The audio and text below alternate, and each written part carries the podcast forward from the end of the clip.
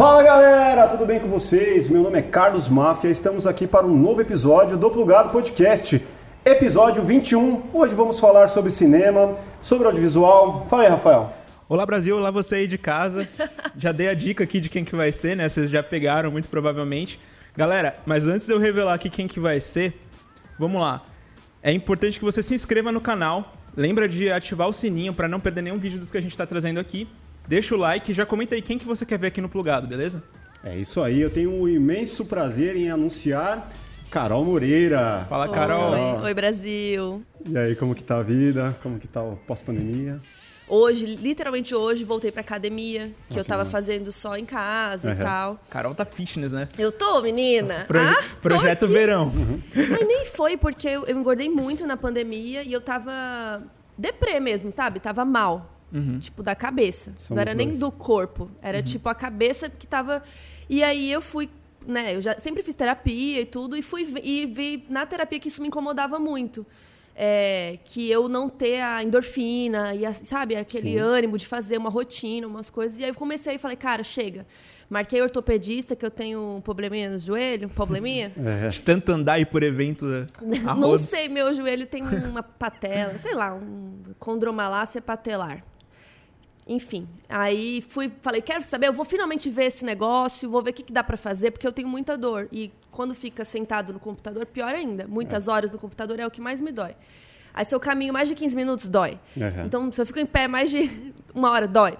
Então eu falei, quer saber, eu vou, chega, vou cuidar disso. E falei, vou no, no, no ortopedista. nutricionista, no ortopedista, no tudosista, fui na ginecologista também. Uhum. Fui. Como que chama aquele? Do endócrino.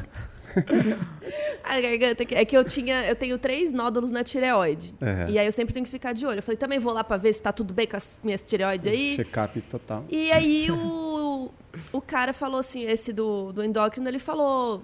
Você quer? Bora? Eu falei, bora. Aí ele criou lá um negócio, aí ele falou, então daqui um mês você volta com 4 quilos a menos. Não, como que é? Era um mês, 2 quilos. Eu não sei, ele falou alguma proporção assim que eu ri. Tipo, eu falei, até Ah, parece. tá, né? Uma meta, acho que uma foi- meta impossível. Acho que Duvidou. era dois meses, 4 quilos. Era uma coisa assim. Aí eu falei, risos, né? Eu falei, você sabe, né, doutor? Não vai, não, não vai rolar. E, cara, deu. Não só deu, como já perdi 7 quilos de tudo, assim, que eu tava. E comecei a ganhar massa, comecei a fazer personal em casa, É mas isso. aí tava em casa. E mudei, eu e comecei a me alimentar melhor. É que eu tava vivendo de delivery, né, gente? Na pandemia e cerveja. Estilo iFood. Cerveja e vinho todo dia. E eu não bebo socialmente. Eu bebo. Eu bebo real. É. Então eu bebo com os grandes, sabe? Assim, tipo, Churrascão, com meu pai. É, meu pai é até meio um pouco, bebe pouco demais. E, então eu bebo bem. Então, sabe, todo Uhum. dia bebendo, comendo porcaria. Não porcaria, que comida não é porcaria, né? Mas, tipo, comendo muita coisa que não alimentava meu corpo. Uhum. E aí eu falei, cara, chega. E aí eu fui aos pouquinhos, assim, eu não fiz nada radical. Eu acho que isso foi o mais que me chocou, assim, que eu achei que eu ia sofrer. E eu não sofri. Eu achei que eu ia ficar, tipo, tô com fome. Uhum. Ah, eu queria não sei o quê. Ou malhar com raiva, sabe? Tipo, tá, um dia ou outro a gente acorda meio assim, mas foi tudo muito tranquilinho, sabe? Você nunca foi do esporte, assim? Tipo, nunca Fui. teve... Deixa eu lutava Muay Thai. Ah, é verdade, você era da luta. Eu lá. sou bailarina, sou, né? Fui bailarina por 11 anos. é, fiz aula de dança de salão, fiz natação, basquete, tudo que você imaginar eu já Aí fiz. você não sabe de onde seu joelho é zoado. É, é, pode ser isso. Deu um gap aí, tipo, de um Nossa. tempo até agora. É. Mas eu acho que tem a ver com o balé também. Balé o força. balé força. Uhum. É, e ficar com a perna assim, né? Uhum. Tem, enfim, várias coisas. Mas, mas é, esse ano foi um ano que eu dei um. Falei, chega e vou cuidar de mim, sabe? A pessoa que eu mais amo na vida, eu não tava É, muitas cuidando. vezes a gente fica só preocupado com o trabalho, né? Só É. com, com a loucura de, pô, temos que atender a demanda do cliente, do, do canal. É, e aí tudo eu mereci uma cerveja, né? Tudo Ah, eu mereci um né? vinho. É. Ou uma coca. É tipo doce pra algumas pessoas. né? É, é doce eu não tenho, mas tipo Ah, álcool e mais. refri pra mim. Aham. Doce assim, em TPM. Quando eu tô na TPM, aí eu sinto do nada uma vontade de comer doce, tipo, do nada. Aí eu olho a tabelinha lá, um- uma semana certinho pra menstruar, tipo, T- TPM.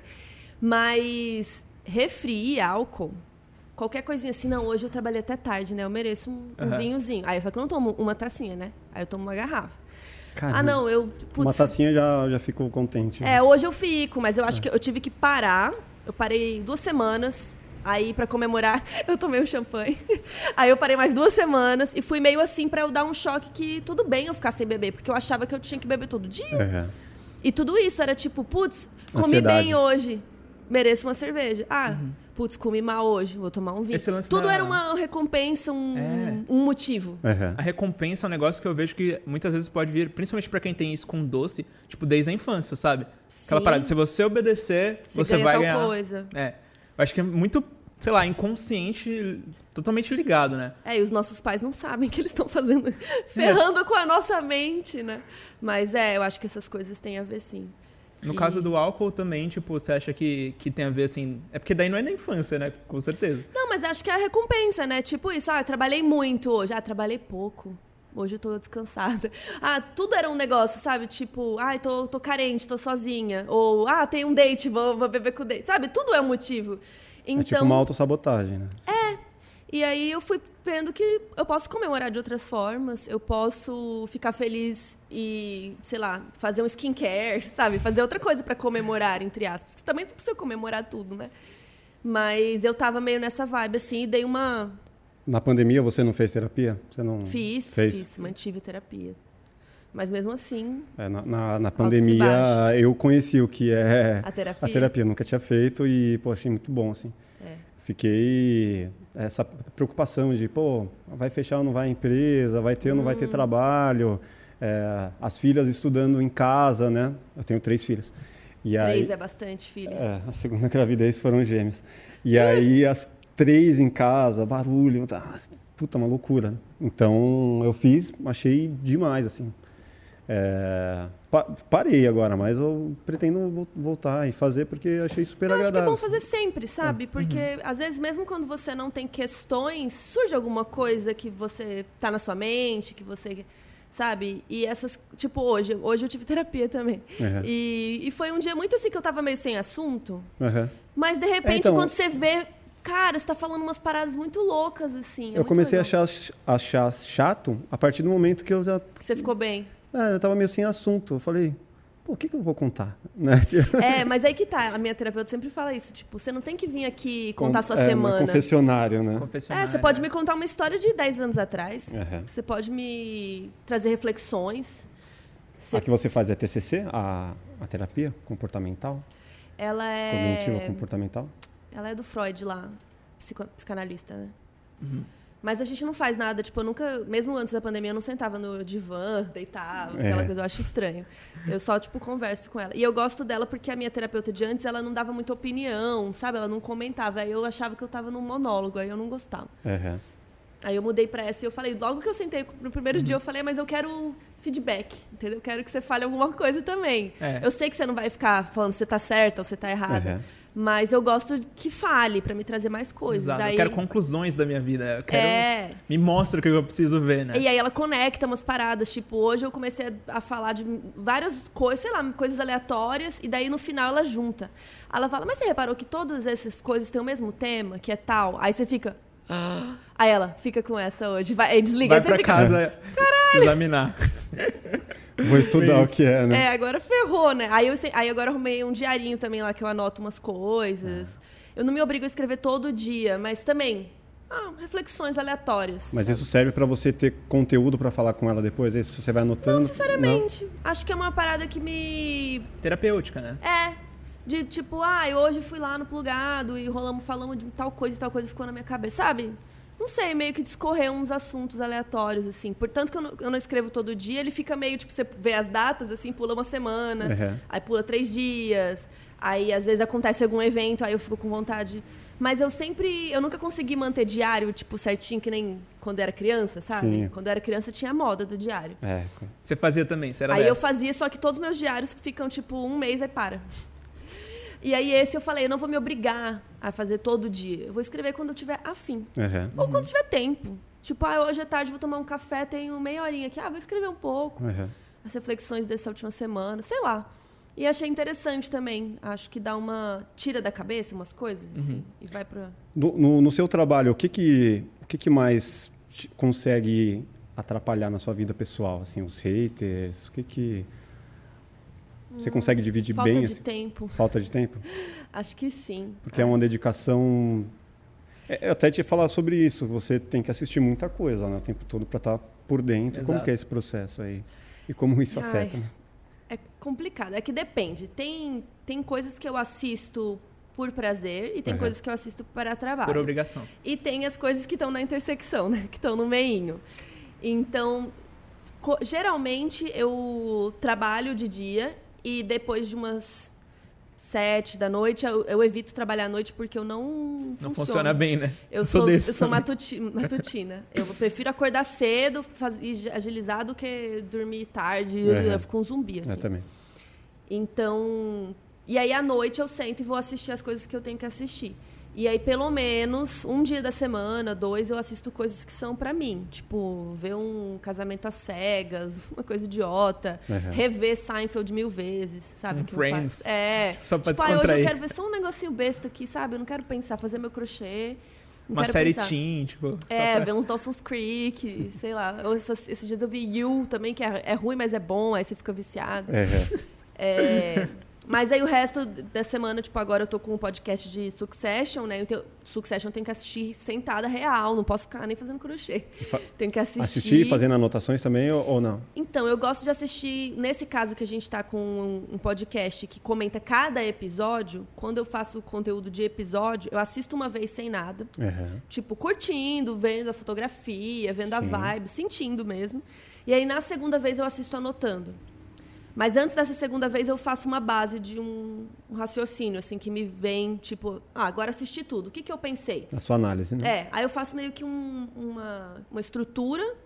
Tipo, ah, eu achei que esse tema é importante, eu achei que, putz, fulano, esse episódio foi relevante. E meio que faço uma estrutura. Aí na segunda vez que eu faço bem, tipo, anotando, ah, essa fala aqui, tal coisa, quero pesquisar sobre esse. Basicamente você vai roteirizando ali da segunda vez, É. então. Mas aí na hora do- da gravação lá é freestyle total. Ah, não, tem um- uma base. Eu anoto tudo, aí é óbvio que, você- que eu que escrevi, então tá tudo na minha cabeça também. Aham. Mas eu, eu acho bom deixar ali do lado pra. Porque eu gosto, eu tenho essa coisa, Os do fluxo points. de pensamento. Aham. É, eu, eu não escrevo. Tipo um mapa mental. É, eu Daqui não escrevo a fala inteira. Olá, hoje. Não, eu escrevo bullet points. Aham. Temas, e aí dentro daquele tema eu ponho umas coisas que eu acho legal falar. Ah, essa fala do fulano, eu ponho as aspas que ele falou pra eu lembrar. Uhum. É, e aí, óbvio que eu não vou lembrar tudo, aí eu olho rapidinho no roteiro e volto. É, mas eu gosto de ter um fluxo de pensamento no roteiro, sabe? Tipo, a gente começa aqui e termina aqui, Uhum. pra não ficar uma coisa louca. Então, todos os meus conteúdos têm um motivo daquela ordem que eu tô falando as coisas, sabe? Não é tipo, ah, agora eu vou falar de fotografia. Não, antes de falar de fotografia, eu tenho que falar da história pra poder entender por que, que essa história tem essa fotografia. Uhum. E sabe? Então eu sempre tenho um fluxo, assim. Então por isso que eu gosto de. Eu não consigo ligar a câmera e falar, tipo, ah, Carol, o que você achou do You? Tá, eu consigo falar aqui pra vocês agora, mas eu não vou conseguir fazer um vídeo inteiro sobre Uhum. isso. Começo, meio e fim. Tem né? que digerir, é, né? eu tenho que digerir e anotar ali meu, meu raciocínio, assim. Aham. Eu não consigo sair falando. Mas então o que te ocupa mais tempo e que te, pode te prejudicar pessoalmente é ter que assistir o tanto Assistir. ou, é ou- tudo, ou mais não. a produção. Acho que o roteiro é o que leva mais tempo. É. O roteiro é o que eu fico lá, sento, ah, aí penso, assisto de novo. Mas depende, nem todo conteúdo é assim tão específico, né? Tipo, You eu já assisti, já assisti, pronto. Uhum. Aí se eu for escrever, eu vou só escrever, não vou ver nada de novo, assim. E para você ter roteirista não é o caso, né? Porque Então eu a- tenho um roteirista É. muito bom, Luiz, beijo, Luiz. É, mas ele me ajuda com coisas que não são opinativas. Sim. Então, por exemplo, um conteúdo que eu faço muito é resumo. Uhum. O Luiz hoje em dia escreve os resumos. Ele vai assistindo e vai anotando, e daí ele organiza. E hoje ele tá craque. Eu fui ensinando ele o meu jeito Legal, de fazer, é. né? Uhum. E aí hoje ele tá craque. Aí ele faz resumo de uma série inteira em quatro páginas, sabe? Que dá, vai, 10 minutos, 5 minutos, dependendo do que eu pedir pra ele. Que animal, isso já te agiliza muito. É, né? Uhum. e aí já me agiliza. E ele faz pesquisa de coisas que não é opinião também. Tipo, vou falar de Verdades Secretas 2, Hum. que foi agora um job que eu fiz. Inclusive o Emílio que veio aqui, ele tá no elenco. É? É. Aham. E aí ele vai e pesquisa já pra mim, tipo, ah, como que foi o- a, a repercussão da série, nanana. ele já dá uma anotada ali, e aí eu complemento com algumas coisas, e opinião, e vai. Mas ele ajuda mais nesse sentido de quando não tem ah, base, né? Tipo, pesquisa mesmo. Tipo, ah, esse diretor, que, que outro filme que ele fez? Ele põe lá. Sim, ele já faz uma busca É. ali. Sim. E no caso agora você tá fazendo mais de um podcast. Fala aí pra galera quais que são. Nossa, vamos lá. Eu tenho o Modus Operandi, que é o meu podcast mais De crimes, né? duradouro crime. de true crime, de crimes reais. E cada episódio a gente conta uma história de um crime diferente. Então eu e a Mabê, beijo Mabê, que é minha sócia de crimes, Uhum. só de, de, de contar De crimes, a gente não, é. com- não comete nenhum. Ainda? ainda. Fazer esse corte, né? A gente quase se matou, porque a gente está escrevendo um livro, mas a gente sobreviveu. A gente até pensou em escrever na capa do livro, assim, aproveitem que a gente nunca mais vai escrever um livro juntas, assim, porque foi Nossa. difícil. Vocês podem dar spoiler? Já. Do livro? É. É, o livro vai sair ano que vem e é um guia do true crime, assim, tipo, você que gosta de assistir conteúdos de crimes reais, a gente vai é, te ajudar a ter uma base pra você assistir o negócio e entender tudo. Então você vai saber, tipo, o cara vai falar, ah, porque esse crime prescreveu. Aí você fica, tipo, cri.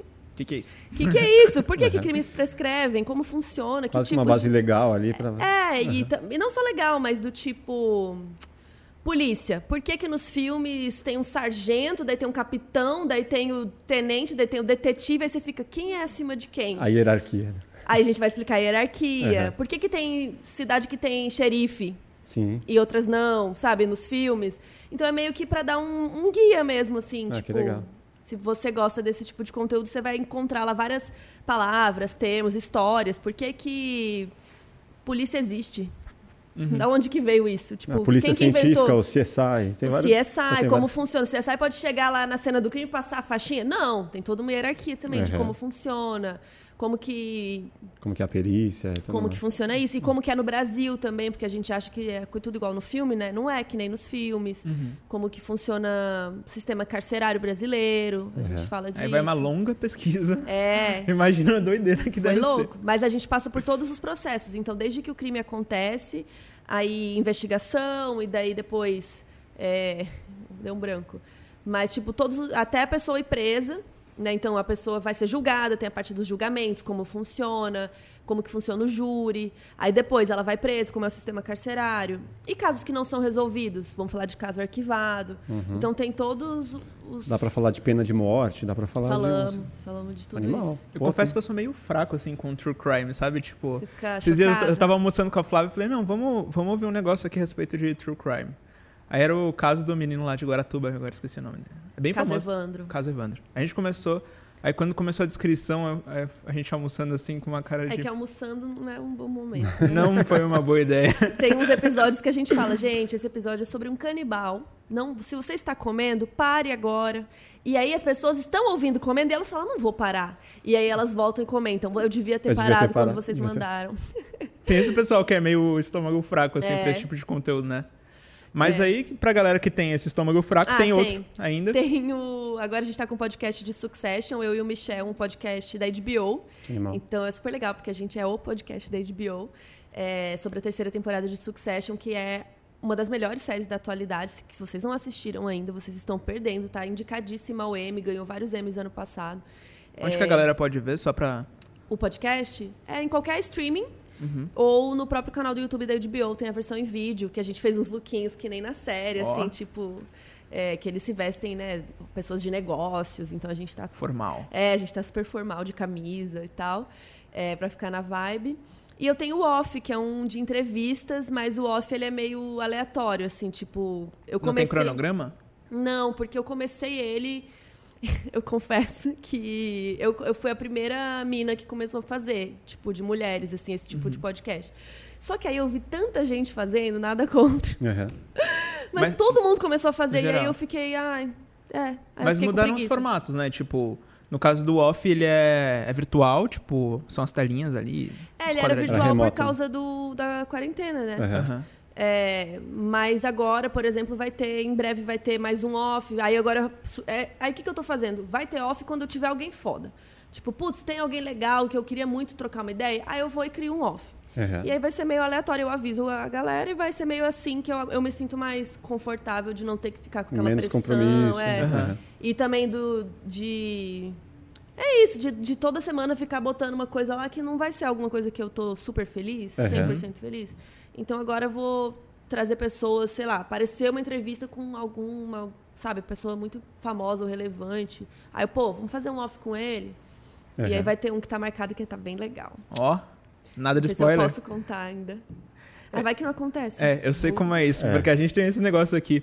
Às vezes vai contar pra alguém, ó, fulano aqui Fulano tá, tá fechando. Não, É. já tá fechado. Corta Chega para. no dia, cara fala, não, tive um compromisso aqui, não vai dar. É. A Tive um fica, cara, problema, que alagou, aconteceu qualquer coisa. Você fala, É melhor não falar não, mas É. vai ter um bem legal. Vocês vão ver, vocês vão saber na A hora. gente que- vai saber. Na hora que for. Aí sim. E qual que faltou? O do sucesso. Ah, foi os três. Foram os três. E tem meu canal no YouTube. É o seu canal redes principal. O seu canal principal é o que mais te anima hoje? Ou... Não. Não? O YouTube é bem desanimador, na verdade. Ah, eu é? acho. Ah, eu cansei do YouTube, sim. Eu já tô no YouTube faz 11 anos, né? 11 anos de produção. Então, é. Altos e baixos. Tem fase que eu animo e posto um monte, e vai bem, aí tem fase que eu desanimo. Então, não sei, acho que tem muito conteúdo hoje sendo feito. Aham. E aí me desanima um pouco, sabe? Estar ali no meio da multidão, fazendo um negócio. E aí também, eu prefiro fazer coisas agora que eu gosto mais do que fazer por fazer, que era também o que eu fazia, né? Postar, porque tem que postar segunda, quarta e sexta, tem que postar. Nanã, e aí tem que falar da. Saiu round six, eu ponho, falo round six, saiu you, eu falo round you. Aí eu fiquei louca, né? Workaholic. Ficava louca, porque aí como que eu assistia tudo isso, É. escrevia, editava. O round six mesmo, eu tô escrevendo um- uma crítica, uns comentários e tal, uma análise. E até hoje eu não consegui terminar de escrever.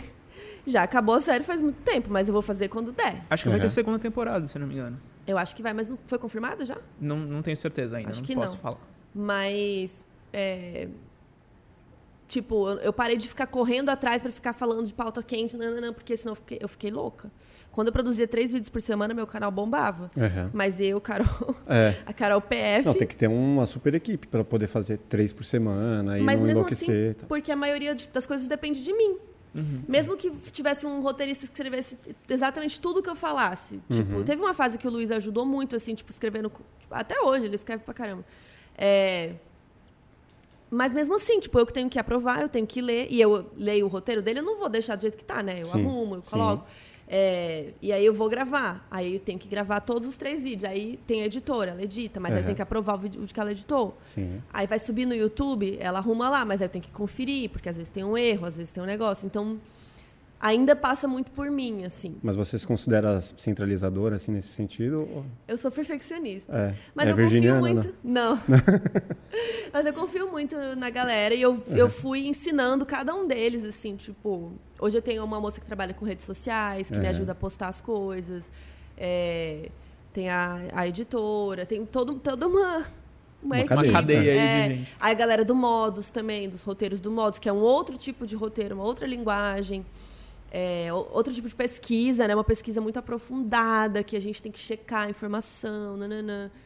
Então, eu fui treinando cada uma das pessoas para ficar exatamente Redondinho. do que eu acho que é legal, né? Do que eu considero um trabalho legal.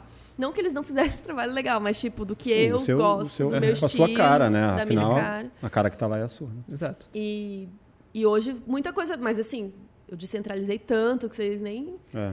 nem imaginam. Mas eu sempre tô de olho, né? Que nem eu te falei. Que tava começando aqui, o WhatsApp tá tipo. Pu, pu, pu, pu, pra eu dar uma olhada em tudo, né? Uhum. Tipo, ah, tem esse roteiro aqui, tá pronto. Aí eu dou uma olhada. Ah, esse aqui eu quero escrever mais.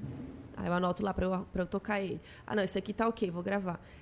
É, mas é muita coisa. Mas o que mais te anima agora? Dormir, É. fazer crochê, malhar. Sinceramente. Tá tirando o pé do acelerador. Eu tô pronta pra aposentar já. É? Adoro um Tão bingo. nova? Tá com quantos anos? 33.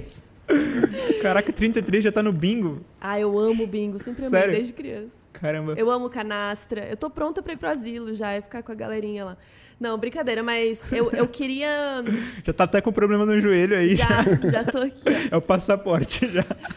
É, eu queria fazer só o que eu gosto. Eu já faço a maioria das coisas que eu gosto. Uhum. É, por exemplo, o modus operandi, ele começou, não dava um centavo, né? Hoje a gente consegue vender tudo. É, mas eu ainda trabalho muito pela grana, né? Então eu faço um merchan aqui, um negócio ali. Eu queria ter uma estrutura que, sei lá, eu tivesse, sei lá, um cliente, falei, sei lá, 15 vezes agora. E aí, como eu sou apresentadora, eu percebo que eu falei o negócio, aí eu fico O vício de linguagem. É, tipo, eu queria ter um cliente fixo, sabe? Que eu ganho lá um salarinho pronto. E aí eu faço com o resto do meu tempo as coisas que realmente, pô, o modus, ficar lá escrevendo o roteiro do modus, super Aham. gostoso. fazer projetos diferentes, escrever uma série, que eu Aham. super queria escrever uma série, ainda não, não tenho tempo pra Gravar parar. uma versão brasileira de Matrix que ainda tá nos seus planos. Vai rolar o Um meu dia. Matrix. É, então, queria ter mais tempo pra fazer projetos mais doidinhos e coisas que eu realmente gosto, né? Aham. Mas, por exemplo, esse podcast de Succession foi muito nessa vibe, assim, de tipo, pô, vamos fazer um negócio legal pra HBO e tal. E aí eu e o Michel, que é meu parceiro, falamos, vamos. Aí a gente fez, tá tocando. É, que são projetos que dão aquele brilho no olhar de novo, né? Sim. Tipo, um negócio diferente, um, um outro assunto. Dá uma inovada, né? Dar uma inovada. O modus mesmo, né? Eu sempre amei falar de crime, estudar e ver série de crime, ler livro de crime. Mas eu não falava disso, falava de filmes e séries, né? De, de conteúdo mais. Apesar de falar coisas da minha vida, assim, eu não falava, tipo, putz, vocês viram essa história? E daí, né, mudei do nada. Comecei a falar disso. E isso é muito legal porque traz um, um frescor, né? Ainda mais se você trabalha com isso há 11 anos. Aham. Eu acho que é importante a galera conhecer quem que é você, né? Quem que é a pessoa que tá ali falando, não só o conteúdo que você tem, sabe? Cada vez mais as pessoas gostam de se identificar com pessoas, não é verdade? Sim. Eu acho que é por isso que esse lance do podcast tá funcionando também, né? Você, o seu, o seu interesse por, por audiovisual começou após o Matrix, né? Como o Rafael falou. Sim. Você ainda tem essa, essa pretensão de ser diretora de um longa-metragem? É, faz parte dos seus planos ainda? Longa não, eu sou muito mais das séries, É. sabe? Foi Matrix que me. Sei lá, que me deu essa. Esse pan, né? Que eu com meus 11 aninhos lá. Aham. Cuiabá. É, lá em Cuiabá. O calor do caramba, no com calor, um mas lá asfalto tinha ar-condicionado, porque lá em Cuiabá todo mundo tem ar-condicionado. É, tipo, não, não, é um como. item, assim, de gente rica, sabe? Porque, assim, é, né? Mas todo mundo junta o dinheiro pra ter um ar-condicionado, porque é muito quente. Item indispensável. É, é tipo, você compra o ar-condicionado antes da geladeira, sei lá. Aham. É, mas sim, foi Matrix, mas depois assim, que eu fui desenvolvendo, fui estudando, aí fui pra faculdade e tal, meu TCC é de série. Eu comecei a curtir muito narrativa de seriada e e estudar como funciona pra você contar uma história a longo prazo, né, a Sim. médio prazo. É, a longo prazo, às vezes, na temporada, a, a médio prazo, tipo, naquela temporada, como que você estica a história pra ela ser interessante? e- Como não tem uma barriga ali, né? Como que não tem uma tem os três barriga. primeiros episódios legais e depois fica aquela porcaria pra ficar bom no E final. dentro da própria história, né? Tipo, ter vários núcleos, né? Tipo, que você tem uma história A, uma história B e uma história C que é menorzinha, mas é engraçada. Aham. Então, eu fiquei obcecada com isso, de estudar narrativa de série. Então, hoje, o que mais me atrai é série. Aham. Mas eu tenho muita vontade de escrever uma série. É, e daí, mais pra frente, dirigir, mas ainda tenho muita coisa pra aprender pra poder dirigir, assim. Eu queria colar em... Sei lá, tipo, você vai dirigir um negócio e aí você vai, e vai dirigir, eu fico lá do seu lado aprendendo, sabe? Eu quero fazer umas coisas assim. Mas você fez isso assistente um de direção. tempo. Ela fez isso um tempo, não fez? Eu era assistente de direção, mas é diferente, porque assistente de direção tá ali fazendo cronograma e organizando as coisas É, e... tá, com toda a bucha ali na. É, no não dá tempo de eu ficar olhando, ah, que lente ele tá usando. Uhum. Claro que eu olho, né? Mas olhava. Mas também faz muitos anos. eu Tava tô- na publicidade também, né? Nessa É, época. e eu Aham. tava. tô- e agora eu tô desatualizadíssima, assim. Eu não sei. Eu sei um pouquinho de câmera, de lente, mas assim, o básico. Aham. Eu não sei mais, assim. é, o que, que tá na moda, o que, que as pessoas estão usando, Ah, como tá que rodando faz. com Alexa, com Red, com É. lente Prime, com. Tipo, como que monta um balão desse de luz? Eu sei como ele é, mas eu não sei mais como, como é o dia a dia de um set, assim. Eu Uhum. saí, né? Eu sei o dia a dia de apresentadora. Que chego aqui, tá tudo lindo, eu gravo e vou embora, né? Eu não tenho que lidar com nada. É, mas eu amo o set. Você ama a eu produção. amo aquela loucura, eu Uhum. pego minha pochetinha, com a minha pranchetinha, eu amo, amo. Falando em site, tipo, qual foi o mais impressionante, assim, que você já, já visitou? Teve um tempo que você visitou alguns lá com a Warner, Mulher, Mulher Maravilha, alguns. Visitei. O da Mulher Maravilha foi bem legal, que foi na Itália. E Uhum. aí eu fui ver onde era Temícera, né, das Amazonas. Então tinha todas as Amazonas lutando, com aquela vista. Era numa cidadezinha no interior. Detalhe, é durante as gravações do filme. É, durante. Sempre não é, é tipo após. Ou Sempre o antes. set visit é durante. Quando você vai visitar set é durante a gravação, que aí você já vê os atores fazendo. Rapidão, muito só, só um parênteses, assim. Tipo, como que você faz pra merecer tá lá num set visit, assim? Não sei. Você tem que ser da imprensa ou você pode, sei lá, colocar seu nome na fila de espera ah, e... não, não, tem, que ser, do da canal. imprensa. É que no caso eu era apresentadora da Warner Channel, que Aham. e aí eu visitava os filmes da Warner Pictures, que Uhum. eles são, né, tudo Warner. Aham. É, Mas tem outros jornalistas de outros canais, geralmente canal de TV, tinha muito acesso naquela época, não sei como está hoje em dia. Mas eu lembro que começou a ter um acesso de influenciador também, mas é diferente. O acesso que a gente tinha como TV era diferente do que o influenciador ia ver e fazer. É, entrevistas ia ser, sabe, era tudo meio diferente, assim, Uhum. quando começou a ter isso. Hoje em dia deve ser, já deve ter mudado, mas eu não, não trabalho mais na Warner, né, e pandemia, sei lá como que tá isso. Mas isso tudo já faz parte do, do trabalho de publicidade do filme, de, Sim, de pô, mostrar o bastidor É. ali, já criar um. É, já temos a, a nossa companheira Warner, né, Warner TV. Vamos chamar a TV então para fazer a propaganda É, do já filme. faz a cobertura já- ali, já É um conteúdo para TV, é bom para o filme, é bom para todo mundo. pra distribuidora. né? É, Já deixa o hype começando a Sim. esquentar, né? A galera fica, o filme É. tá vindo. mas eu não sei o que, que eu fiz para merecer isso não, gente, porque é muito legal. Mas, tipo, esse foi o mais chocante, assim, de você olhar Ah, e falar, teve uau. um que foi o do Pan, do, daquele filme novo do Peter Pan, que eu fui num galpão na É Inglaterra. live action? Não, eu não tô, É. acho que eu não tô ligado desse aí. É, é Live Pan action. chama só. E, e tinha um galpão gigante, gigante, com uns navios em tamanho real, gente. Uhum. Um navio ma- maior do que isso aqui. Tipo, era gigante. Mas tinha água também ou tava só Não, lá tela no, no verde. chroma? Ah, tá, tava Era no tipo um chroma. navio no chão Aham. e aquela telona verde, assim, em volta de tudo. Animal. E aí, e aí tudo era muito realista, assim, era muito legal. E tudo dentro, é, você pensa assim, ah, lá dentro não vai ter nada, né? Tinha, tinha todos os direção detalhes. de arte é fodida. ferrado. Eu já fui, eu fui num filme do The Rock que tinha um, um jeep assim numa engrenagem, aí o jeep ficava tipo eles Qual estavam dirigindo. Você lembra o nome? Eu acho que foi Rampage. Eu não vi o filme depois. Esse filme é maravilhoso, É legal? cara. E aí eles estavam, tipo, Meu num Deus. jeep e o, carro, tchá, e aí dava pra ver a engrenagem embaixo, assim, fazendo tchá, tchá, e os atores, uh! Aí jogavam uma água neles. Aham. É muito legal. The Rock tava lá no dia que você foi? Tava, ele me deu bom dia. Eu, eu passei assim do lado. eu- inesquecível. Aí eu olhei pra cima assim, eu falei, oi, aí ele, good morning. Aí eu, good morning. E ele é gigantão Caraca. mesmo, né? Ele é alto. Eu sou alta, mas ele é alto. Mas grandão, né? É, ele passou Monstruoso. assim. Eu, eu nem olhei, sabe? Eu só porque eu fico. Eu acho chato também ficar babando Lógico. o ovo dos Aham. caras, né? E daí eu só passei. Eu tava passando mesmo, não ia lá falar com ele naquele Aham. momento. Eu tava passando. Aí eu fiz assim, tipo, sabe quando você mexe o olho assim, tipo, ei, ei, beleza. ei. Aí eu só fiz tipo, uh. aí ele, good morning. Aí eu, good morning. Mano, esse Rampage que você falou, tipo, eu fiz a minha família assistir. Sabe aquele filme que você fala assim, não, gente, vai ser super legal, vamos sentar aqui no sofá num domingão e assistir. Todo mundo sai assim, mano, eu perdi horas da minha Ai, vida. não é tão legal. Não é. É aqueles filmes de ação por ação, né? Assim. É tipo filme de destruição com bichos gigantes. Eu adoro filme de bichos gigantes. Não, aí lá no set Porque a chance tinha... de dar ruim é enorme. Lá, lá no set tinha um. Ai, como se fosse um prédio destruído, Hum. mas era tudo levinho, sabe? Tipo, não era. Tipo de isopor, Com- de É. espuma. Isopor. Ah, era mó É. legal. Eu tirei foto assim em cima do negócio todo destruído.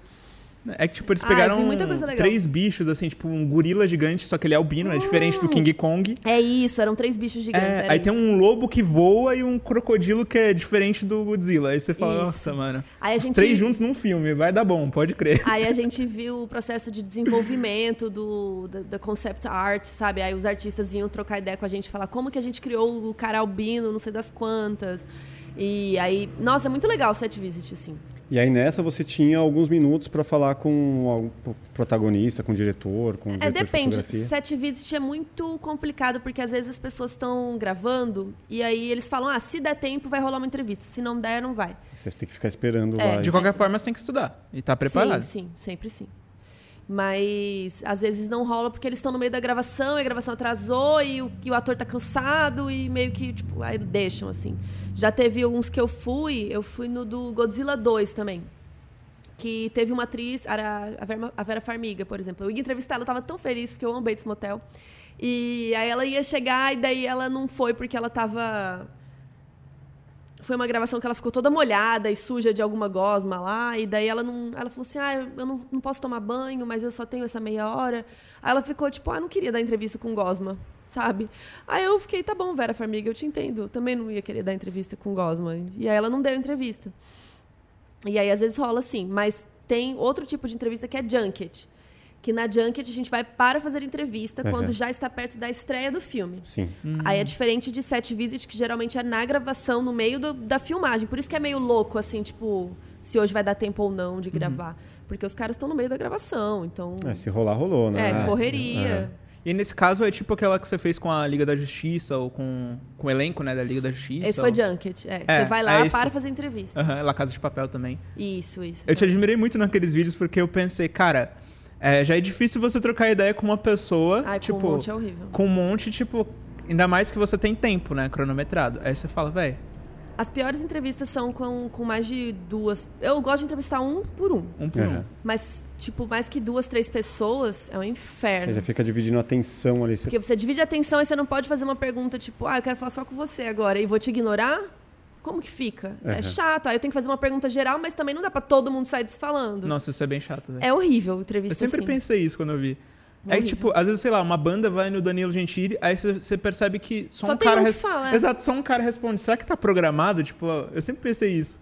Será que combinaram antes nos bastidores que só ele vai responder? e os Aqui tem o porta-voz da banda, né? Normalmente, É. não sei como que é no longa.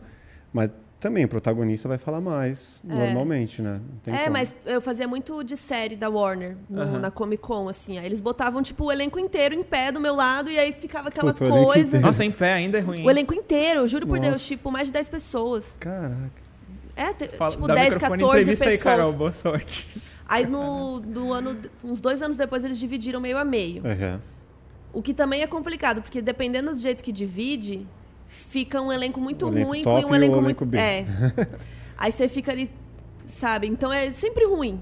Eu prefiro fazer de duas, três pessoas, ainda vai, porque você ainda consegue. Ou pessoas que têm a ver, sabe? Também, elenco que tem a ver na série. Tipo, vocês três são do mesmo grupo. Do mesmo núcleo, sei lá. É, e aí você faz uma pergunta que, que vai, mas é difícil. Aham. É uma arte, vou te falar, que eu aprendi Não, muito. admirei demais. Porque é difícil. Esse da Liga, por exemplo, eu acho que cada um fala uma frase e os outros ficam assim, ó. É, eu percebi um Não pouco. é? Se eu, que eu me lembro, essa entrevista é meio assim. Eu já vi você dizer que uma das entrevistas que você gosta mais é aquela do Charlie no, no Mercadão, que eu vi, eu achei muito legal, muito. É, sem grandes pretensões, uma coisa bem solta, assim, eu achei animal. É, a- Mas eu tinha grandes pretensões. É. Mas não pareceu, isso que Não, importa, ficou né? bem despojado e tal. Eu achei animal. E aquilo ali nunca virou um formato pra você, assim, de, pô, vou adotar esse formato aqui Vou levar geral no pessoas. Mercadão. Eu Mercadão queria. outros Meu sonho é lugares. ser Angélica. Sabe aquele programa da Angélica que ela ia na casa das pessoas e Aham. fazem comida, da comida deles. E fica ali. Eu queria isso, Aí já fica o recado pra Globo. aí. É. A nova Angélica. Fazer uma, uma coisa mais descolada, de, Aham. de andar, trocar ideia, fazer um negócio diferente. Só que, geralmente, os artistas não têm essa disponibilidade. E lá na Warner, é, era mais. é, qual que é a palavra? Mais difícil ainda, porque o cara veio da Warner Pictures, daí não sei o que lá, daí cedeu ele para a Warner, e daí ele- então era cheio de regra e coisas e horários, e é, burocracias. É, não que isso seja uma questão, mas é como é. É assim. Aí, é, por exemplo, com o off, eu tô conseguindo isso. Eu tô conseguindo pegar alguém diferente, Trocar tirar ele e falar, putz, ao invés de a gente fazer essa entrevistinha aqui de cinco minutos, vamos lá no, no off Aham. pra gente trocar uma ideia real do negócio. Aí é, também é um objetivo que eu tenho com isso, assim, de, Hum. de fazer o off virar uma coisa um pouco mais solta de entrevistas com pessoas legais, falando de coisas. Até né, porque a galera quer mais isso hoje em dia, né? Sim. Esse, o formato ali, cinco minutos de entrevista Não. correndo. Eu não gosto mais de fazer. É, Eu quase não pego mais esse tipo de entrevista. E as pessoas não querem assistir. Desculpa, ninguém assiste. Tanto, eu quando eu trabalhava no Omelete, a gente ficava dando, criando jeitos e jeitos de editar a entrevista para ficar interessante. Porque as pessoas não querem ver. As pessoas querem ver o artista falando português, falando de uma frase. Tipo, as pessoas assistem mais isso do que a pessoa falando do personagem, ou da É. história, ou enfim. E, e Então- o jeito de responder também é muito limitado, né? A, a pessoa. Ela não Depende, tem gente que tá animado, tem gente que tá bem, tá afim, e tem Tu gente exausta, que não tá. tipo, É, tem gente que tá ali com o textinho decorado e fala e vai embora, né? Mas, eu nunca, cansei um nunca, pouco. nunca teve na, na, na- na sua cabeça, na, no seu plano, ter um projeto nesse formato e idealizar e falar, não, vou fazer isso aqui. Até tem, mas não tem. Não tinha possibilidade, sabe? Tipo, eu não consigo achar os artistas pra poderem ter esse tempo de falar, putz, você pode ficar uma hora comigo? Puta, acho Puta, que não tem posso. super, cara. Tem super Então, agora que eu tô cavando isso e testando no off, assim. Eu acho que o jeito seria trazer o pessoal BR primeiro, talvez. É, Tipo, sei lá, você conseguiu o Wagner Moura e, tipo, do nada você começa a fazer uma Não, você pega dois e já, já vem um monte na, na bota. Tomara, eu tô com. Já fiz alguns, né, que foram bem legais e tal. Vamos ver se, se vem mais oportunidades. Mas é o que eu gosto de fazer, assim. É, uma forma solta ali. É, de Vem. conversar. É Só que assim, parece solto, mas eu estudei a vida dele inteira, né? Sim, imagina, mas... Pra poder chegar naquilo. E. É uma coisa que eu vejo hoje aqui no, no podcast, né? Porque assim, por mais que a gente queira que seja uma conversa descontraída, solta e tal, que eu vou descobrindo coisas, mas não tem como não estudar sobre a pessoa. Porque senão o tempo todo você vai ser metralhado lá pela galera que vai falar, pô, não estudou nada sobre o seu convidado. Não, e a pauta fica mais interessante, né? É, você consegue trazer elementos, você tem mais argumentos, você tem um arsenal ali de coisas que você pode jogar e fazer com que o papo se desenrole, né? Aham. Em contrapartida também tem o lance de. Às vezes você já sabe todas as respostas que a pessoa vai dar. E às vezes, sei lá, uma história que a pessoa traz, às vezes involuntariamente, por conta de algum outro assunto. Tipo assim, você fala, pô, já ouvi essa história. Já aconteceu uma vez, tipo, eu senti isso, sabe? O cara contou e a história tinha um final muito bom, tipo, engraçado. Aí quando ele contou o grande final, ele, tipo, deu um delay, assim, pra dar risada. Eu falei, tá, já ouviu? conheço, já conheço, já conheço.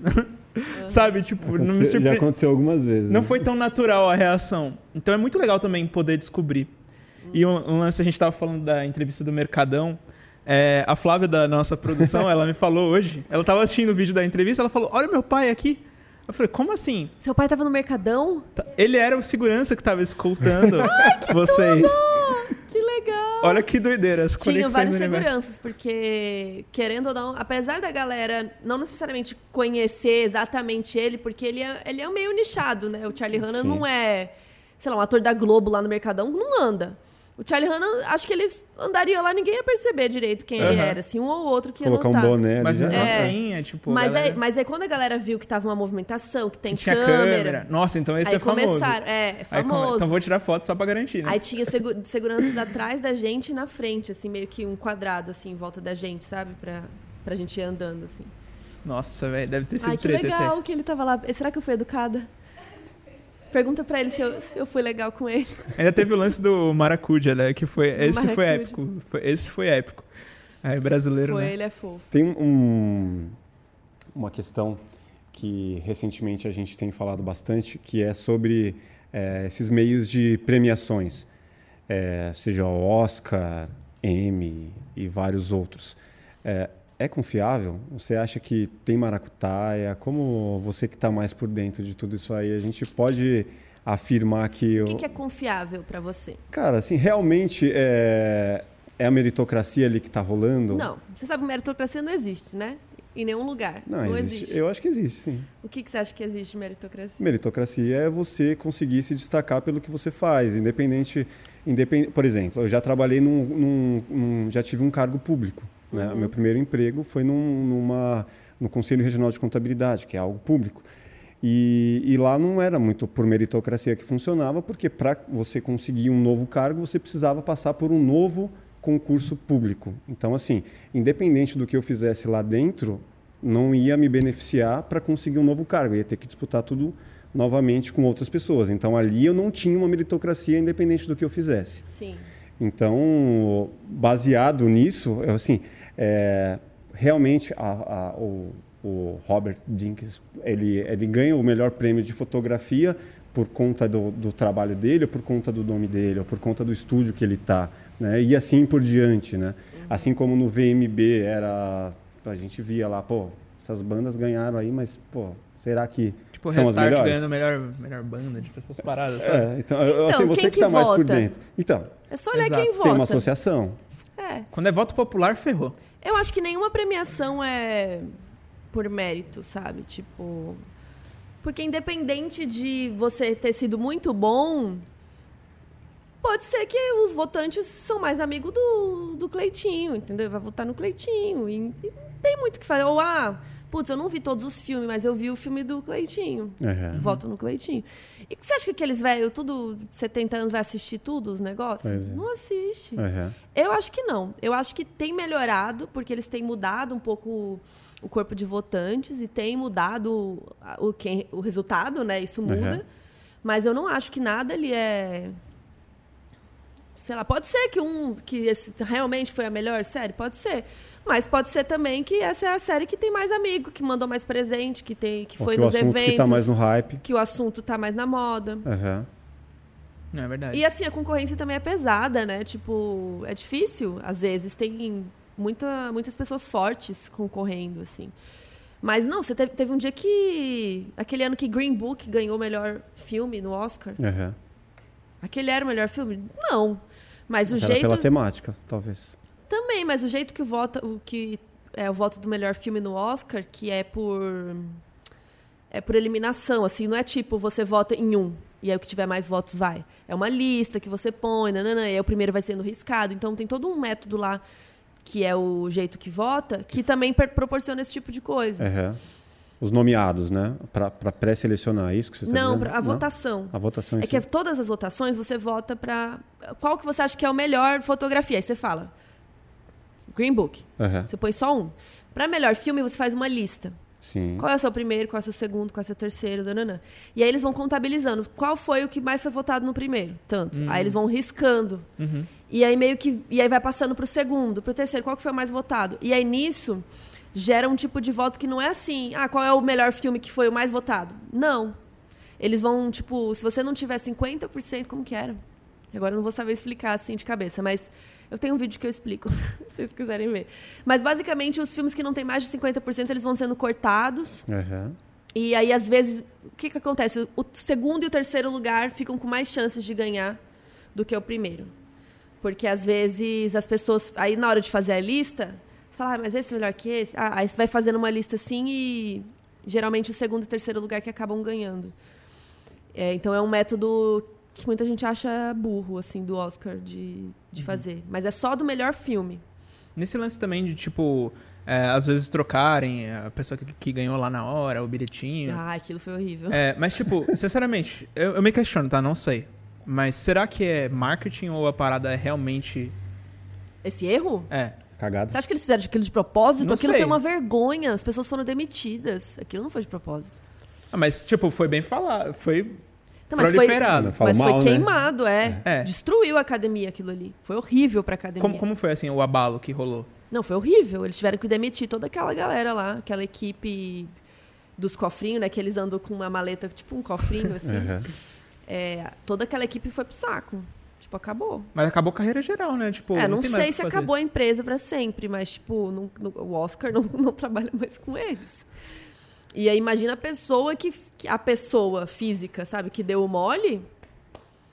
Não é, não é aqui, é no Oscar, gente. A maior premiação do cinema mundial. Tipo, aquilo ali é um erro Histórico. incabível, incabível. Tipo, uma coisa dessa. É errado, é tipo, é muito é errado. Isso não É. podia ter acontecido, sabe? Aquilo foi um climão, foi horrível. Eu não acho que aquilo foi de propósito.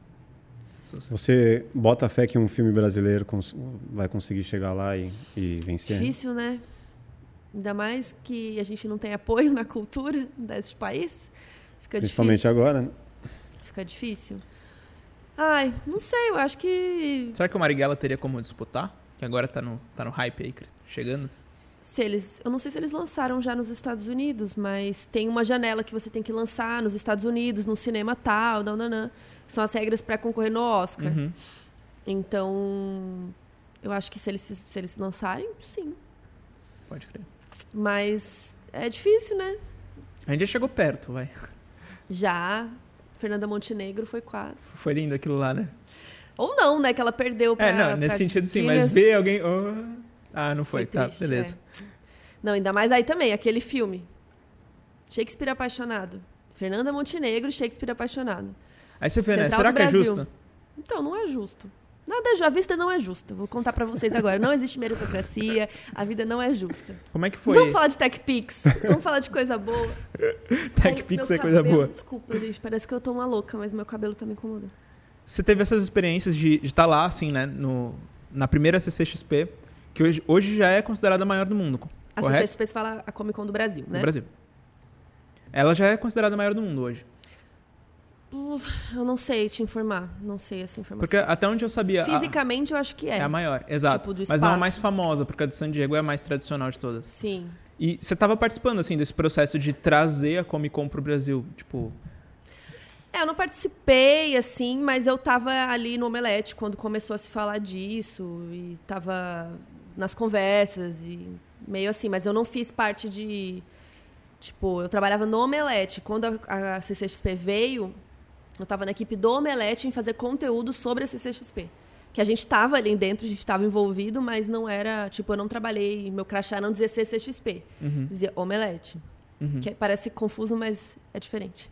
Mas, cara, é um baita evento. Foi no primeiro e no segundo.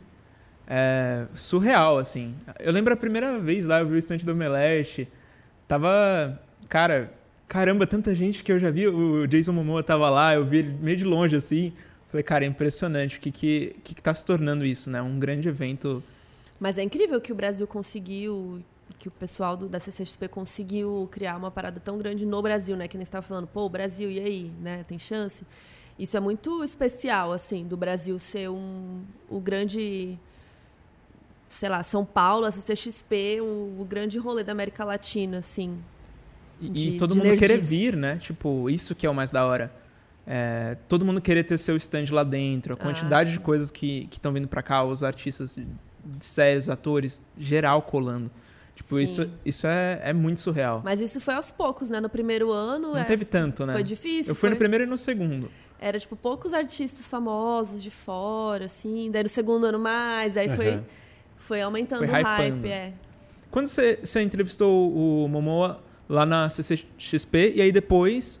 é, foi, foi depois Liga da Justiça, correto? Foi. E tipo, eles, eles reconheceram. Também teve a entrevista com a Gal Gadot, e depois essa Sim. mais recente com a Liga da Justiça. A Gal eu entrevistei algumas vezes, então ela já meio que tipo, oi, Ah, é Carol, você. tudo bem? É. Mas você não, é que é foda, porque você não fica falando, oi, lembra de mim? Tipo, pô, mó chato, né? dessas, eu só né? falo, oi, Jason, tudo bem? E ele, oi, Carol, tudo bem? Porque alguém fala meu nome pra ele antes também, ele não é obrigado a lembrar de mim, né? Aham. É muita gente. Mas já Mas aconteceu eu não fico perguntando. Sim. Isso é bem da hora, né? Você fala, caraca, eu estou É, sendo legal. lembrada. Isso é, É, o, o pessoal das séries da Warner eu entrevistei muitas vezes, muitos anos seguidos e em muitos eventos. Aham. Então, tipo, o pessoal de Riverdale, por exemplo, sabe? Tipo, e aí, Carol? E aí, de novo aqui trabalhando, né, coitada? Eu, é, e aí você? É, eu Tá também tô calor, aqui na né? merda, é. Aí, e aí, vamos, vamos. Oi! Aí já, Ah, já, já vira, vira a é, chavinha, né? vira algumas, assim, fiquei mais, não amiga, né, mas troca mais ideia ali nos bastidores e tal, porque realmente você fica vendo bastante, assim. Mas eu não fico perguntando se lembra de mim também, porque a pessoa fala, não, Não, aí você fica com a cara de taxa. É, não, não tem por que perguntar, né? Eu só fico Aham. tipo, e aí? Bom, bom.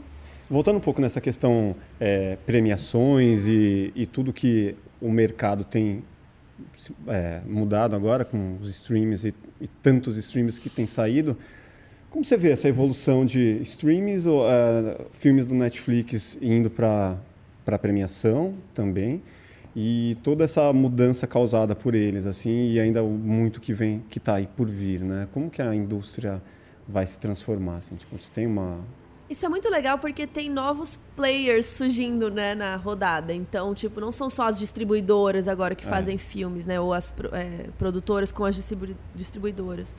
Agora tem streamings também, produzindo suas próprias. mais, demo- mais Paradas. democrático. É, isso é democrático. É, um pouco mais, né? Também É, não tá tão é. fácil entrar no streaming. Exato. Mas a cada vez mais, se- É. com mais, com novos, Mais opções, aumenta né? as opções, né? É, ao mesmo tempo que o consumidor final senta na graxa, né? Quantos streamings vocês pagam? Tem que assinar. É, é Igual no verdade. Amazon agora, você tem que assinar, aí você assina o que tá lá dentro. pegar o que tá e aí, dentro. dependendo do que você quer, você ainda tem que. Tem uma outra taxa. Você já fez isso? o- o Eu aluguei o Não, eu Paramount. fiz. E aí lá dentro, ainda outro dia eu queria um filme, e aí Tinha mais uma coisa? o valor do aluguel do filme. Eu falei, porra, velho. Onde que vai chegar Tem o lance da, da Disney É Plus que os também. mais recentes, eles têm aquela. Tipo, on demand, né? Tipo, VOD. Que aí você paga os filmes recentes pra Talvez assistir. seja isso, porque eu coloquei lá, já, eram duas assinaturas, né? Amazon e Paramount, e ainda tinha o aluguel. Nossa. Ó, Mas, desculpa, continue. Mas o Paramount você pode ter sozinho também, se você quiser, né? Pode? Pelo aplicativo, é. Mas não tem um catálogo tão grande, né? É. Aí você que sabe. tem coisas legais. Tem bastante coisa legal. Eu tava vendo Handmaid's Tale lá, por exemplo. É. Mas é isso, é tipo, você tem que escolher, né? Escolha se- qual que lado que você vai, porque é muita coisa hoje em dia. Se você for pagar, tipo, cada um, às vezes vai dar 200, 300 reais. Se É. for pagar todos, né? E cada hora surge mais um. Sim. eu acho que vai acabar juntando alguma coisa, sabe? De, Um dele- vai comprar o outro. é, fazer combo, tipo Star Plus juntar com Disney Plus e faz um combo. Pra gente poder ter condição, né? Senão ninguém vai. vai- chegar uma hora que eu acho que eles vão ter que fazer isso. Porque ninguém vai mais querer assinar, ainda mais aqui no Brasil, gente. É. O gás, a gasolina, o, sabe? Não dá pra gente ficar comprando 15 streamings. O, Concordo. o Brasil tá caindo aos pedaços. É. Tem condição, ajuda nós aí, né, galera? Então, eu acho que vai chegar nesse ponto de dar uma união, assim, pra pagar. Mas, como produtores, assim, eu acho muito legal, né, que... Eu acho que essas produções autorais, né, de cada plataforma estão possibilitando filmes estrangeiros, é, séries estrangeiras É. chegar pra gente, Tipo né? Round Six. Round Six, o Dark, verdade, é, da sei lá, francesas, de tudo, né? É, às vezes nem sempre originais da plataforma, mas é, a plataforma compra, né, Pra distribuir, pra ser uma das janelas. Então isso também é super legal, que tá chegando coisas que normalmente a gente não. Quando que você vê um Round Six na TV a cabo, sei lá, você ia parar pra ver, tipo, nossa, uma É, quem que ia dar moral, uma né? série coreana que, putz, será que é legal? Não sei. Hoje a gente já tem essa cultura que é, vai ser legal. Muito, Aham. assim, né? Pode ser que não, mas tá- tem muitas chances de ser boa. É. É verdade. E o lance também, tipo, La Casa de Papel agora tá chegando velho. Não sei se Sim. você chegou a ver agora essa, essa quinta temporada, pelo amor de Deus. Foi horrível, Você já, não, vi foi bom. Foi tipo, bom? pra mim, eu considero uma das minhas séries favoritas, assim. Se as outras já estavam te deixando assim na ponta da cadeira, tipo, meu Deus do céu, o que, que vai acontecer? A quinta, na minha visão, velho, Eu ainda não vi. explodiu as expectativas, né? Ai, que bom. Cara, tudo, produção, atuação. É, tem coisas meio tristes do roteiro, assim, na minha visão, mas é surreal de, de a emoção que é aquilo que te causa e consegue, sabe? Quando vai te manipulando tanto até você ficar. Sim. Ah, Mas você acha que vai, vai causar uma revolução total, assim, na indústria? Hollywood? Ah, acho que já tá. Não total, mas já tá causando, né? O próprio Oscar teve que aceitar. É. é, tá mudando, né? É, Até essa coisa das janelas que eu falei, tipo, é, para você concorrer no Oscar, você tem que exibir seu filme no dia tal até o dia tal, num cinema de Los Angeles, assim, assim, assado, sabe, cheio de regra. É. Tem que ser não sei quantos milímetros, diriri. E esse ano eles já tiveram que aceitar, por causa da pandemia, já tiveram que aceitar, não precisa estar no cinema. Os veios do Oscar devem É. ter ficado pistola. é, mas eles estão tendo que. Aí só que falaram que era para aquele ano as regras, que Uhum. tinham mudado. Mas é isso, vai acabar mudando, né? É, e a questão de grandes atores, né? Pô, pega Sim. pô, o Netflix com os puta atores foda, né? Atores que nunca isso. fizeram série, É. fazendo série. É, mudou tudo, né? Antes o, o lugar para se estar para um ator era cinema, né? Hollywood. É o meu auge, eu quero ir para Hollywood. Não TV. TV era tipo, ah, para É. você chegar em Hollywood. E hoje, ao contrário, muitos atores, por exemplo, Breaking Bad. O Cran- Cranston era um ator de cinema. Aham. E ele foi fazer essa série e as pessoas conhecem ele por causa da série. Assim, o grande público. Puta que série, né? Que é incrível. Então, meio que já deu uma mudada, né? Aham. Claro que, que Breaking Bad veio antes do streaming, mas com o streaming isso ficou mais forte, né? Dos atores virem, de fazer. Como chama? Spin-off, reviver série antiga. Uhum. É, por exemplo, Dexter agora vai voltar, sabe? Então eles estão. Tá movimentando muito a indústria, né? Uhum. E isso sempre é bom. Inclusive, vocês estavam falando de Disney. Hoje lançou o, trailer do Buzz Lightyear, você viu? Ai, sim, eu Cara, amo. Impressionante, assim. A gente já tá vendo essa evolução de, das animações do 3D, da Toy Story, assim, era meio precário lá no começo, mas a gente amava do mesmo jeito, né? Aí É. agora eles estão gradualmente evoluindo o 3D a ponto de você ver a sujeira na É textura incrível. do. Eu fico passada personagens. com água dessas Simulação de animações. fluido, a né? água, É. assim, é bizarro. Tipo, o mar aí. Você fala assim, é um mar, é um Moana, mar a real. Moana é foda. É O incrível. Frozen, o 2. Qual que é o que, que, que, que ela vai no mar? Acho que é o Eu 2. só É, vi o um. Você tá acho me que é o dando dois. spoiler, é isso? Não. Frozen 2? É muito É, eu foda. não vi. Cara, é o gelo, assim, ela indo na. no- ela lutando contra o oceano. Muito foda. A gente Ah, curte umas animações. Prova que você né? tem três filhas. Tem. E até eu ia te falar sobre as animações. Cara, é, hoje em dia, você pega lá a animação como Soul ou como Ai, lindo. Divertidamente, é, elas trazem né, temas que pô, a gente não abordava com as crianças na minha época, na sua época, sei lá.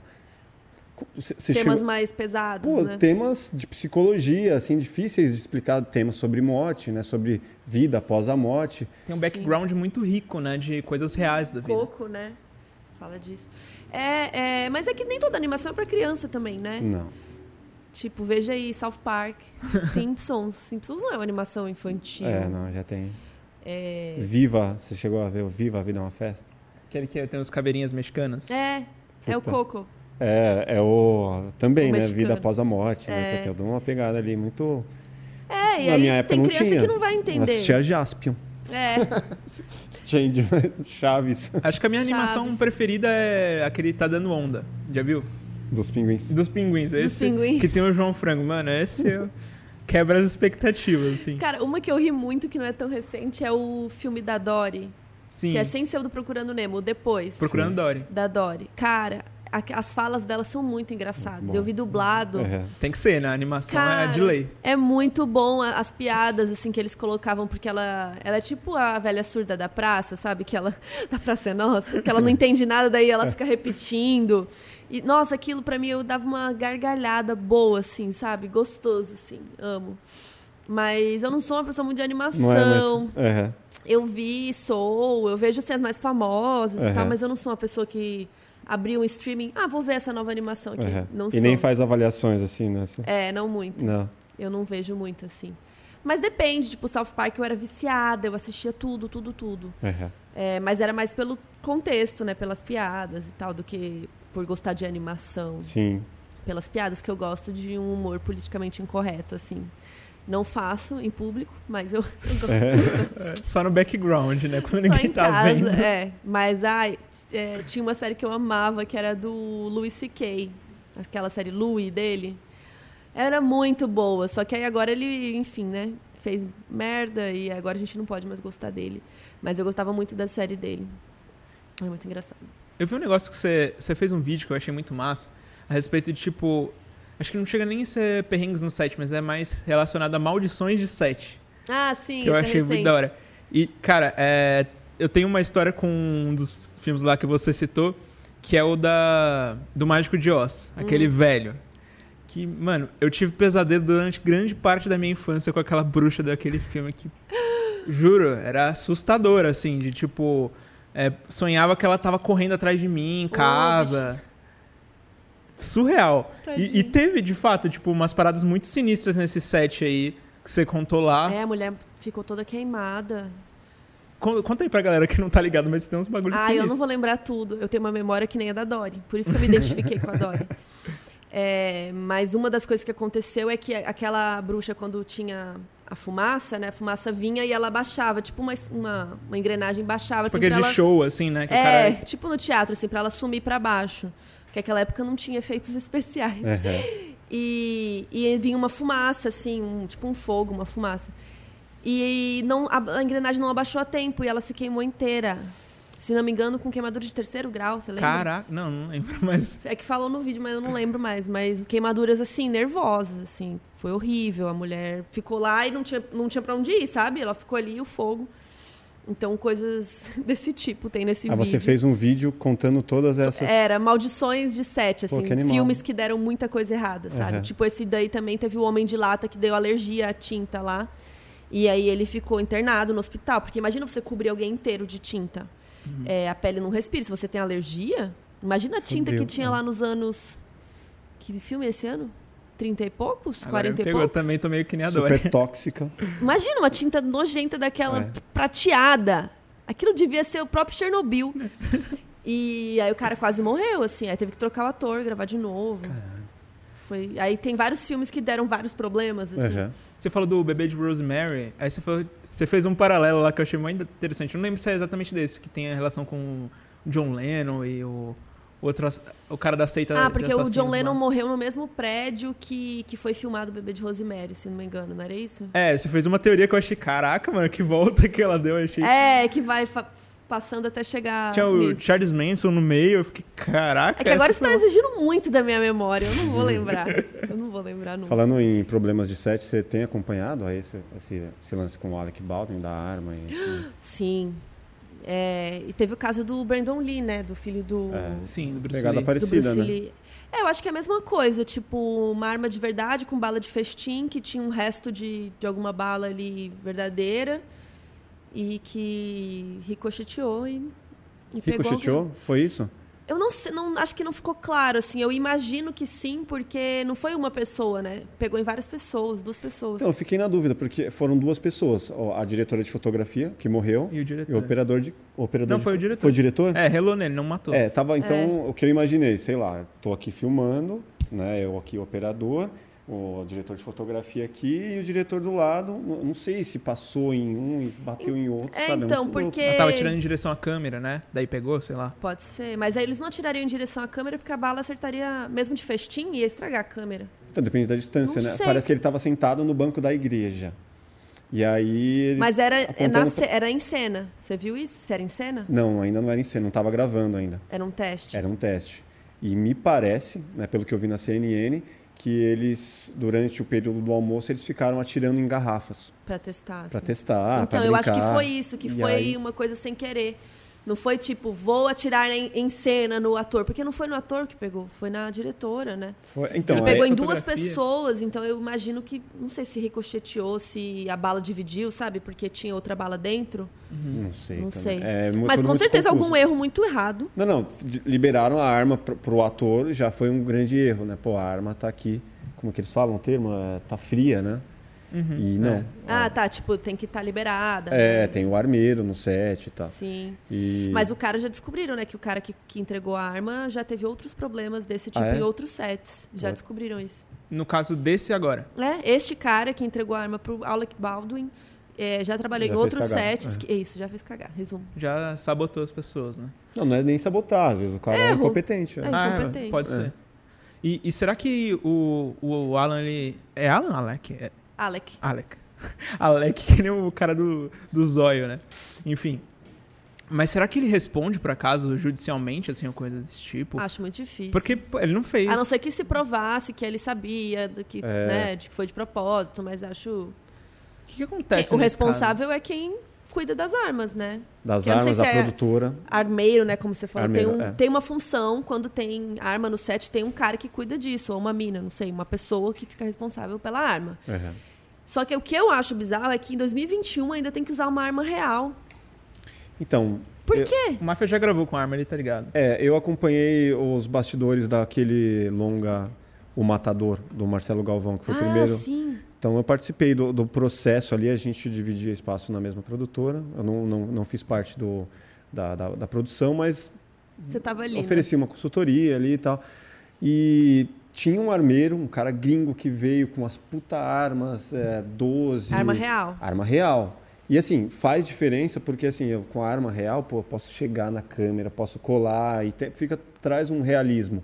Só que precisa desse cara para que, pô, libere a arma ensine, por exemplo, um- era um filme de Velho Oeste, então o cara precisava girar e fazer Eu vi esse filme, é bem legal. Então tinha um monte de coisa ali que é, era uma função importantíssima até esse cara. Não, não é um airsoft só que ia deixar o filme convincente. Sim. Mas Então- aí que tá. Eu acho que em 2021 não é possível que não dá pra fazer uma arminha fake que não solte nada e põe na pós, gente. Não dá. Mas, Não é? mas, mas, assim, a arma não necessariamente ela tem que estar com, A bala. com uma com bala e tudo mais. Mas assim, se tem uma fagulha, isso para pós vai ajudar bastante, porque vai ter, Sim. vai sair, vai ter um reflexo ali. E se a bala vai ter- pegar em você vai ajudar bastante? Não, não, mas não sai, não. Não. sai bala. Só sai o, a espoleta, né? O fe... Mas o ser Só o foguinho. É, só o Ah, tá. Faz barulho Esse aí também não mata nessa? ninguém. Não, não sai nada. Não dispara, entendeu? Só o foguinho. Só o Ah, não foguinho, sei, é eu o acho que eu muzzle sou flash. contra. É. Eu sou contra. Então, a Porque, gente, gente, 2021, sabe? Faz aí no, na pós, sei lá. Tem que... Porque olha o que acontece. É. Se até Já hoje é tá rolando vez, esse né? erro, mano. É. Duas pessoas, uma morreu na hora. Né? O Brandon Lee, que é um caso antigo, e ainda rola isso, né? É, Já tá acho- na hora de mudar, realmente. Tem que mudar. E- ou mudar essas regras pra como fazer no set. Ou então, tipo, pô, bala de festim não vai ter mais. Vai ter Aham. só pra isso que você falou. Aham. O Pra, tipo, flashzinho. pra ali. filmar a Aham. arma, ok. Na hora de atirar vai ser pós. Pronto, resolvido, sabe? Não vai Não, assim, eu acho que no lugar do ator é, é fácil agora ser engenheiro de obra pronta, né? É. Mas assim, pô, se eu for gravar, se eu, for, se eu tô ali pra atuar com uma arma, a primeira coisa que eu vou fazer é pegar, apontar pro chão, tac, tac, tac, tac, tac, ver se não tem nada. Mas é porque tem festim, né? Então, e tem uma pessoa ali que já tá E aí, separada pra isso, Você né? imagina que você tá ali há dias gravando e tá quatro dias já fazendo isso, tá tudo certo. Você já tirou várias vezes, já É. repetiu essa cena várias vezes. Dá uma falsa segurança de que isso é ok, né? Não, e a confiança no, na, Na pessoa que profissão tá do ali. outro? É. né? É muita coisa. Tipo, não tem como culpar o, o coitado do ator, tipo, né? Imagina o, a- o trauma, né? Nossa, ele vai, coitado, haja terapia agora, né? Pesado, porque querendo ou não, ele que, que tava com o negócio na mão. Então, isso pra ele, a culpa que vai recair, imagino, eu me sentiria muito culpado. Total. É isso que você falou, por que, que eu não chequei antes? Por que, que eu não vi? Ixi, imagina a cabeça dele. Deve ser horrível. É, Mas é isso, né? Tem que ter mais segurança. Então, se é pra usar arma real, que eu acho que não- na minha cabeça não precisa, então tem que ter mais É, regras. É possível ter, não ter arma. Aqui tem Então, um pra que? Gente, a tem gente tá fazendo um filme, é, um tudo de brinks aqui. Tem o purismo A gente ali faz do- tudo na tela verde, agora tem que ter arma, né? Tem, tem o lance Ah, do não. purismo, tipo quem faz. Mas fala isso pro Tarantino. É. Ah, Ai, caguei, Tarantino. É tipo quem faz é, comercial de, de comida, né? De que a gente tava falando com o Não, JR. aquela comida não é real. Não, não, às vezes É. é. Depende, dependendo. É, tipo, mas o cara cheia fala. de cola em cima pra ficar bonito. Tem, tem, Não, uns, tem uns uma- umas reais. coisinhas a a, gente mais conversou ali. aqui com, com o diretor de fotografia que ele é especializado só, tipo, não só, né? É, Mas o ele JR, é bem voltado. Ele é do, do, do McDonald's, do Burger King, de várias. Então, assim, o, não tem como você ter uma coisa fake que vai dar o mesmo efeito, o mesmo reflexo, a mesma, mesmo tudo ali, a mesma fumaça do que o alimento real. Só que a preparação dele não necessariamente tem sal, não necessariamente vai estar gostoso, mas Uhum. ele vai ter, tem, tem uma preparação. Tem o cozinheiro, tem a culinarista, tem tudo aquilo para Mas aí deixar... eles pintam de. É, e depois você vai, meleca é, pra você vai passa um bonito. olhinho ali, você vai pega a salsinha e faz um É negócio. bem. É tudo fake. É, Até vi um, fala. um post hoje de alguém que falou assim. Sabe aqueles posts de comentários de aplicativo de comida, né? Sim, eu- eu Você sigo uma página post? só disso, é muito bom. Aí tinha um comentário que era assim: o lanche não estava igual ao da foto. Aí, porra, é claro que não tá igual da foto, É. gente. Óbvio. Eu vi um, um que era tipo. é, eu quero que o motorista ah, venha de moto e, e venha dando grau, tipo. o cara empina na moto. Ah, que absurdo. É, tinha uns muito bons, tipo, o cara falando, nossa, eu casaria com essa cozinheira. Daí o cara respondeu, essa cozinheira é minha esposa, 18 anos, mãe dos meus três filhos. Aí você me quebra, né? Falando assim. Você tem. Você se formou em cinema, né? Tem todo um background aí na, na, na produção, edição e tudo mais. É, eu vi que você edita bastante, né? Qual o filme que mais te chama a atenção, assim, pela edição? Tem, Nossa, que pergunta específica. Cara, Você tem uma lista das preferidas, assim? não tem uma lista, mas um que me veio à mente agora, que também, quando eu era mais nova, ficou na minha cabeça, era aquele Amnésia. Sei. Que ele é todo na edição, né? Tipo, dele ficar voltando no tempo e a gente vai acompanhando ao contrário, né? Tinha o, vi- o 21 gramas, era assim também, não sei se... É, Que é toda uma edição eu tive uma fase que eu era obcecada com isso, né? Histórias contadas ao contrário. tipo fiction. Pulp Fiction. é o- Não é ao contrário. Não é Fiction. contrário, ele tem, ele tem várias é, histórias que, que vão se, que Se vão- unindo. é, É. que eu acho muito foda também na edição. Tem um episódio de Seinfeld também que é assim, que é o contrário. É, Que é tipo amnésia, que eles vão tentando montar. Aí eu tive uma fase que eu fiquei obcecada com isso, assim. Mas, putz, pensando aqui. Um que eu lembrei também é que eu entrevistei o Daniel Rezende. E ele contou de Tropa de Elite, né? Uhum. O Caos. Que foi, aquele filme foi feito na montagem. Feito na pós, né? Feito, aquele foi feito. Deixa que a pós. Sabe aquela fala? É. a- Deixa que depois arruma na pós. A que eu gente tá quero acostumado morrer. com isso aí. Quero morrer com essa fala. Eu falo isso direto. Porque você não é a pós, né? Não, eu só. Você é a pós. Ele Não, aposta. não, eu, assim, é que eu, Geralmente quem fala isso não é a pós. eu, vim- eu venho da pós, né? Aí eu dirijo hoje, só que assim, eu sei que tem, Tem coisas que dá. Pô, vou deixar na pós, eu não vou fazer o cara ficar movendo um tripé pirata, porque na pós ali eu vou lá e faço a máscara e a pá. Uhum. Então, eu- normalmente eu falo bastante, ah, deixando na pós a gente resolve. Às vezes os O. Mafia tem umas histórias boas de resolver na pós uns, uns negócios da Então, hora. Mas Tropa de Elite foi total resolvendo após, É. né? Então, com certeza, a montagem desse filme salvou o filme. Ah, você vê até o Cidade de Deus, né? Cidade de Também. Deus, pô, vamos montar assim vários erros de continuidade, né? Fernando Meirelles conta isso, E ele não liga porque Não liga. não importa. assume, né? Mas a, a Carol era continuista, então ela certeza É. reparou, tipo, mano.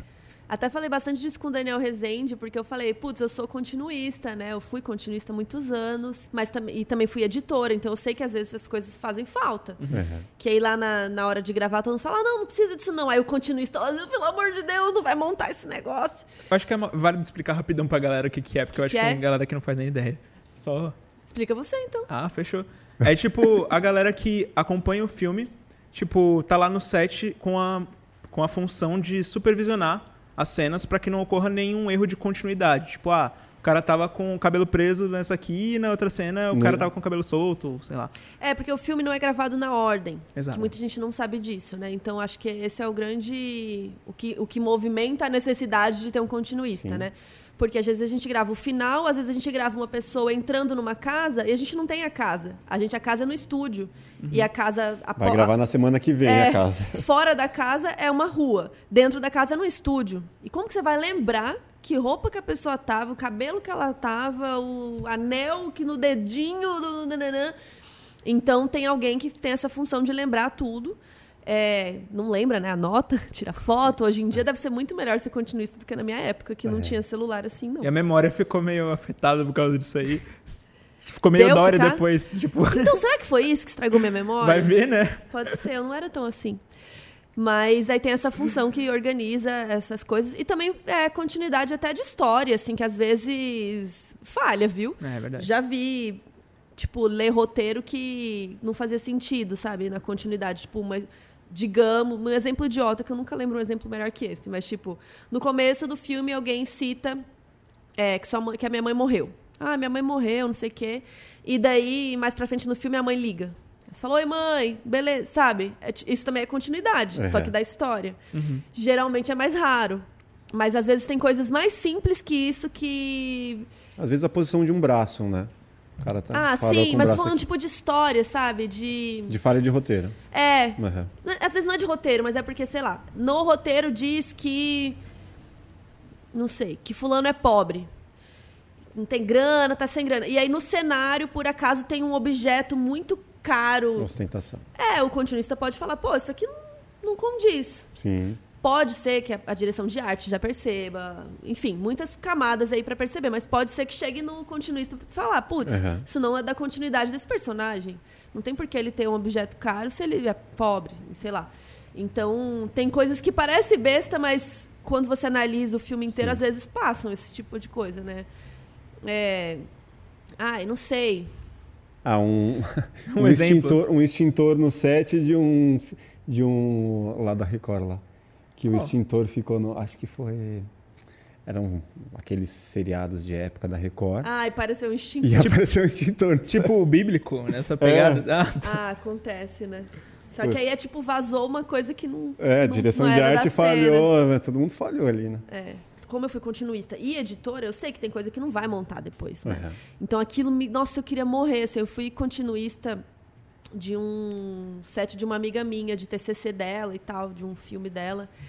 E, e eu, eu, sabia que, como era filme dela, eu estava muito envolvida. Uhum. E aí teve uma cena lá que eles saíam filmando e girando aquela câmera. E eu assim, meu Deus, o eixo não vai cortar nada esse bagulho. Eu estava surtada. Aí eu chamei ela num canto falei, amiga, não vai cortar isso, não vai montar. Pelo amor de Deus, faz só desse lado. Uhum. Porque aí pelo menos vai ser um corte mais assim e tal. Ela, mas por quê? Não sei o que. Aí eu, confia em mim, tá quebrando o eixo todinho. Depois, na hora de montar, vai ficar esquisitíssimo. Aí ela, não, não, não, mas tá linda, eles estão aqui. Aí eu. Tá bom, comece... faz isso. Não, eu comecei a chorar. Eu Sério? comecei a chorar. Aí eu, minha lágrima escorrendo. Eu falei, amigo, me escuta, por favor. Aí quando eu comecei a chorar, ela falou: tá bom, vamos fazer do jeito da Carol. Ela fez um drama aqui.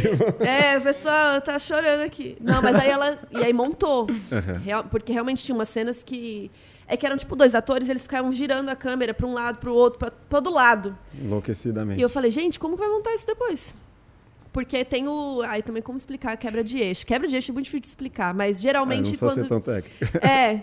Geral, uma cena simples, é tipo de duas pessoas conversando. Uhum. Então, sei lá, na câmera aberta, você tá na direita e eu tô na esquerda. Se de repente eu tô na direita, a galera vai falar, ué, é a Carol, Carol não tava do outro lado? Dá um estranhamento.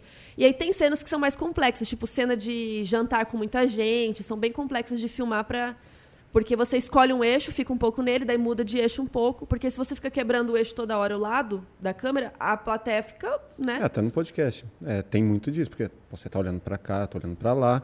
Então o corte tem que funcionar de, de, uma forma que fique natural, né? Se é, é porque tem cenas coisa... complexas, né? Que tipo, lá, se a gente estiver andando e aí a gente troca de lugar, a câmera tem que ser de um jeito que o público entenda isso sem ficar, eita, sim, porque quando você faz o eita, tem um estranhamento e a pessoa, né? a pessoa sai do filme e volta para pensar que, ah, eu tô vendo um filme. Eu não tô lá na história, né? Uhum. Porque isso é muito ruim, quando você tá lá dentro da história do filme chorando, se emocionando, e aí você lembra que você tá no cinema, é. sabe?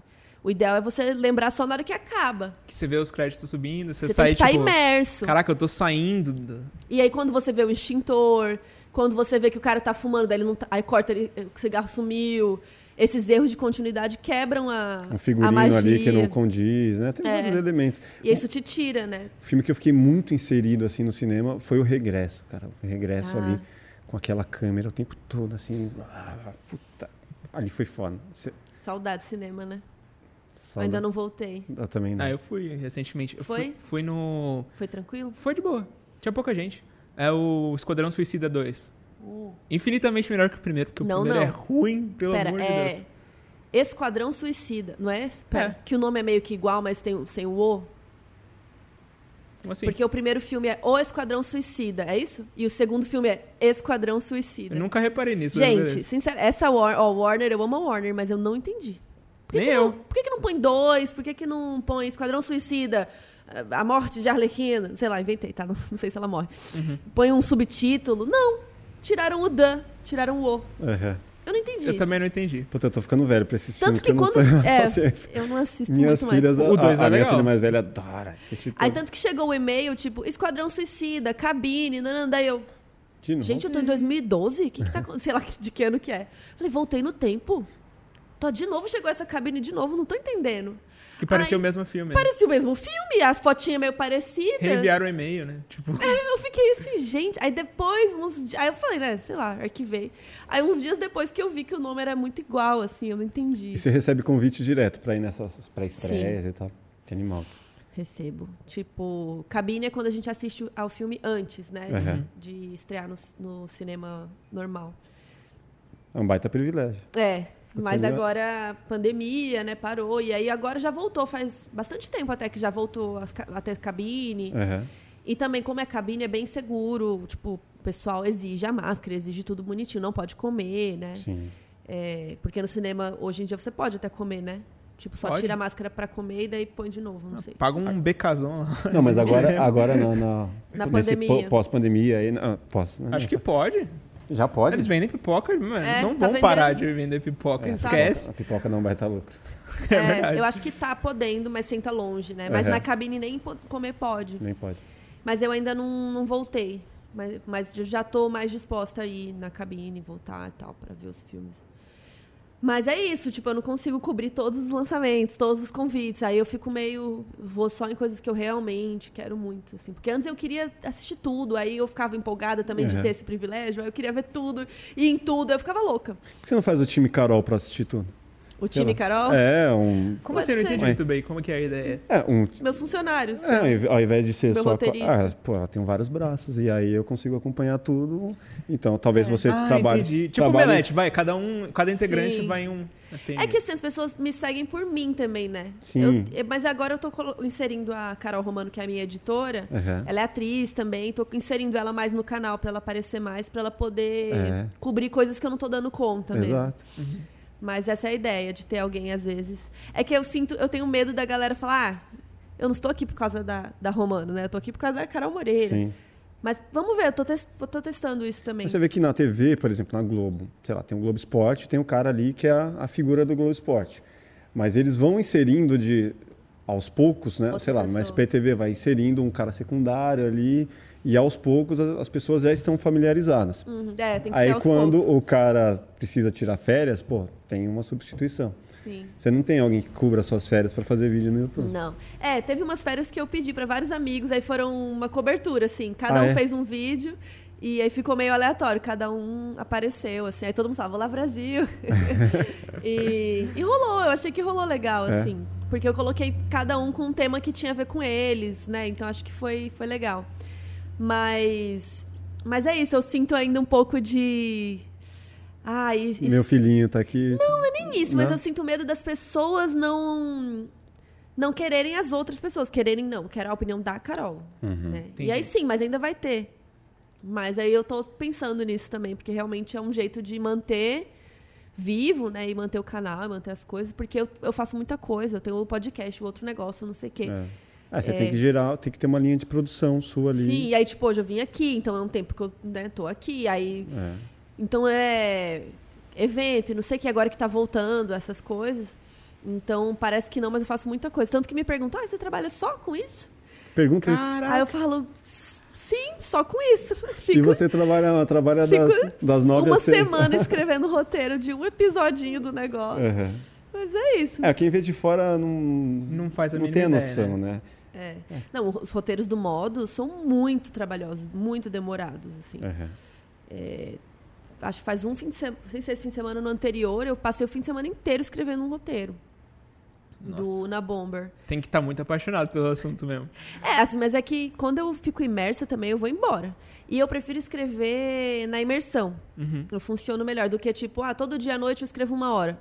Putz, aí quando você tá interessado. Putz, achei um. E porque o que, que acontece? Você vai achando uns, o que eu chamo de buraco negro. Putz, estou aqui estudando a vida do Una Bomber. Pá, pá, pá, pá, pá, pá. Aí, de repente, eu descubro que ele atingiu um moço que queria ir para a NASA. Ele queria ser astronauta e agora ele tinha uma deficiência no braço e ele não podia mais ser astronauta. Aí eu. Como assim, PCD não pode ir pra, não pode ir pra, não pode ser astronauta? Aí eu, fi- aí eu abri um buraco negro. Aí eu fui. Aí eu comecei a entrar no site da NASA. Aí, da uma hora eu tô descobrindo como que funciona a NASA e quais os projetos para pessoas com deficiências que eles têm hoje em dia. Uhum. Existem? Existe. O que Mas agora- assim, de... O que, que eu descobri é que a NASA não é nada acessível. Mas tem uns motivos. Porque quando você vai para o espaço, você não pode correr muitos riscos. Então, sei lá, até a pressão sanguínea da pessoa tem que estar num número perfeito, exato, tal. É, a altura da pessoa não pode ter mais de 1,90 e não pode ter menos de 1,52. Sabe? Eu inventei, mas é alguma coisa assim. Por causa do tamanho da nave. Sim. Então, se você for muito alto, você vai ficar topando sua testa lá no negócio, não vai dar certo pra você ficar morando na nave. É, então, tem várias coisinhas, tem que estar super bem fisicamente, sabe? Tipo, tem que malhar, nananã, tem mil coisas Vários lá. critérios, né? Vários Imagina quando critérios. começar o turismo espacial, tipo, velho, o quanto de gente que vai ficar aqui, tipo, Tchau. tchau, pessoal. Ah, eu acho que vai ser mais o, o sol vai acessível. colidir com a Terra e o- só um pedaço vai embora. Acho que vai acessível eu quis dizer assim, não pro- porque vai ser caro, mas tipo, eu acho que eles vão ter que abrir umas umas naves que vão ter mais espaço pra poder ser mais Aham. alto, mais baixo. Por exemplo, se você usar óculos, você não pode ser astronauta. Você tem que ter a visão perfeita.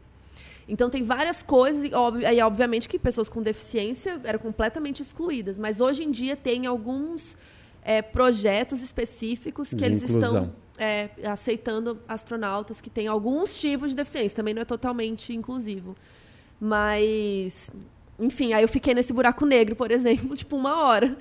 Então, imagina, não dá pra escrever um roteiro em uma hora.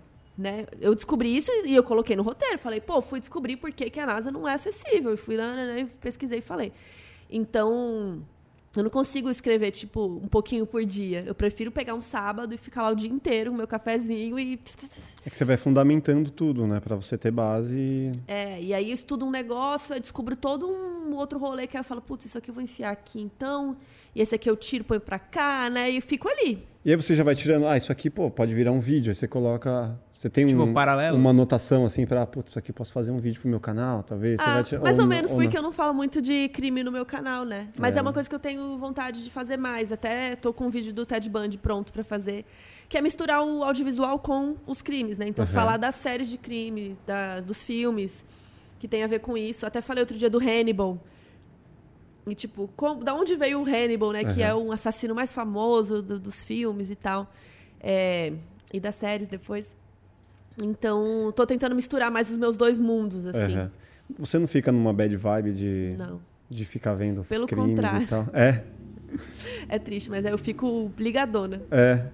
Quando eu Assim, começo tem- a ver muito crimes- isso, eu, eu, eu me influencio um pouco. É, eu também fico na bad. Eu não fico, gente. Se eu ficasse, eu não teria um podcast disso, né? É. pra Verdade. Mas Não, não. Entre, tipo. Eu falo, entra e sai. Por um lado, entra pro outro. Entra por um lado e sai pelo outro. Não, Uhum. não fico ah, remoendo, chorando. Aham. Tem casos, principalmente casos que envolvem crianças, Puta. são os que mais me afetam, assim. Tipo o caso Evandro. Tipo o caso Evandro, é, é, o caso dos Nardoni. Qualquer É. caso com, com criança, assim, abuso infantil é muito triste, é muito pesado. A gente fez um agora de um coronel lá que abusava de criança, também é muito pesado. Mas eu evito ficar também pensando demais, porque Aham. senão não, não flui, né? Não dorme nem. É. Não, mas eu durmo de boa. Sério? Nossa, Nunca cara. sonhei. Não sonhei com nada. O que, que você poderia falar para quem está começando nesse universo de YouTube, nesse universo cinema e tal? Corra para as montanhas. Não comece. Ai, é triste, mas é- eu, eu, Fala, fala pra galera aí. Eu fico triste, gente, porque sempre que me perguntam isso, eu já tô numa outra fase, entendeu? Eu não tô nessa fase, vamos lá. Empolgado. É, eu já tô cansada, sabe? Eu já tô a youtuber cansada. Então eu tenho muitas fases. Nesse momento eu tô mais na fase True Crime Podcast. Isso é o que eu tô fazendo mais feliz, que eu escrevo, que eu falei, né? Fico lá Aham. escrevendo e quando eu vejo é domingo, 10 da noite, sabe? É, Mas o, o que eu acho que é importante para quem quer trabalhar com isso é, é o conteúdo. Então, não importa se você tem as melhores câmeras, essa luz linda que tem aqui, tudo tripé, os negócios. Não importa se, se você tem tudo isso não tem conteúdo para falar. Sim. E você vai chegar aqui e vai falar, tipo, "Uh", sabe, uma coisa. Por, eu dou sempre o exemplo do Whindersson Nunes. O Whindersson era uma câmerazinha Faz, faz muito com nada, né? com nada, mas o que ele falava era engraçadíssimo. É. Ele ficava sem camisa num canto lá. Com uma GoPro. TechPix. De Não, chinelo. começou na TechPix e depois foi pra GoPro. Tipo, Sei lá, era uma câmera super ok, assim, tranquila. Não era nada demais. E depois ele foi. Porque o conteúdo dele era bom. Uhum. Então não importa a câmera. Muita gente fica travada nisso, né? Tipo, ai, mas faz com o celular, sabe? Se você tem algo legal pra falar. Trava na parte técnica e não, É. deixa, não deixa fluir, né? Não, eu mesma comecei com uma câmerinha lá que eu tinha, era o que eu tinha. Uhum. Não é porque eu tinha estudado cinema que eu tinha uma câmera boa. É. É, e aí, aos poucos, você vai, putz, vou comprar um negocinho aqui, vou comprar um microfone mais da hora. E você vai criando aos poucos, assim. Então, acho que a minha dica é trabalhe no conteúdo. Por isso que eu fico horas e horas escrevendo roteiro. Sim. Porque é isso que importa. Escreva o seu texto muito bem para que consiga. É, e tem gente que nem precisa escrever. Eu acho que o Whindersson, por exemplo, não sei se ele escrevia a história, ele só ia contando, não é sei. muito freestyle, né? Mas é isso, eu acho que o que importa é o que você tem a dizer, sabe? E quanto mais único e autêntico for o que você tem a dizer, melhor vai ser. É animal. Tem- rimou. a, a gente tem uma coisa que a gente sempre pede aqui, que a gente, a gente acredita muito na- no poder da música, a gente gosta muito da música e a gente pede uma música de cada convidado para que a gente possa colocar na nossa playlist que a gente tem no Spotify de, de músicas que marcaram a vida dos nossos convidados. E aí eu queria entender qual que. Qual, se você tem uma música que tenha marcado a sua vida, assim que você fala, puta, essa música, quando eu escuto, ela Traz me uma traz memória, puta sabe? memória. sabe? Que é essa música aqui, ó, Calico Skies. Que hoje em dia essa tatuagem ficou horrorosa. Eu quero cobrir ela, porque ela já ficou nada a ver. Ela tá até meio verde até. É, mas é uma música do Paul McCartney, que dele solo, assim, não é dos Beatles. Aham. E Calico Skies é quando, sabe quando o céu fica meio rosa, meio com umas nuvens, Sim. meio laranja, que é tipo céus de algodão. Aham.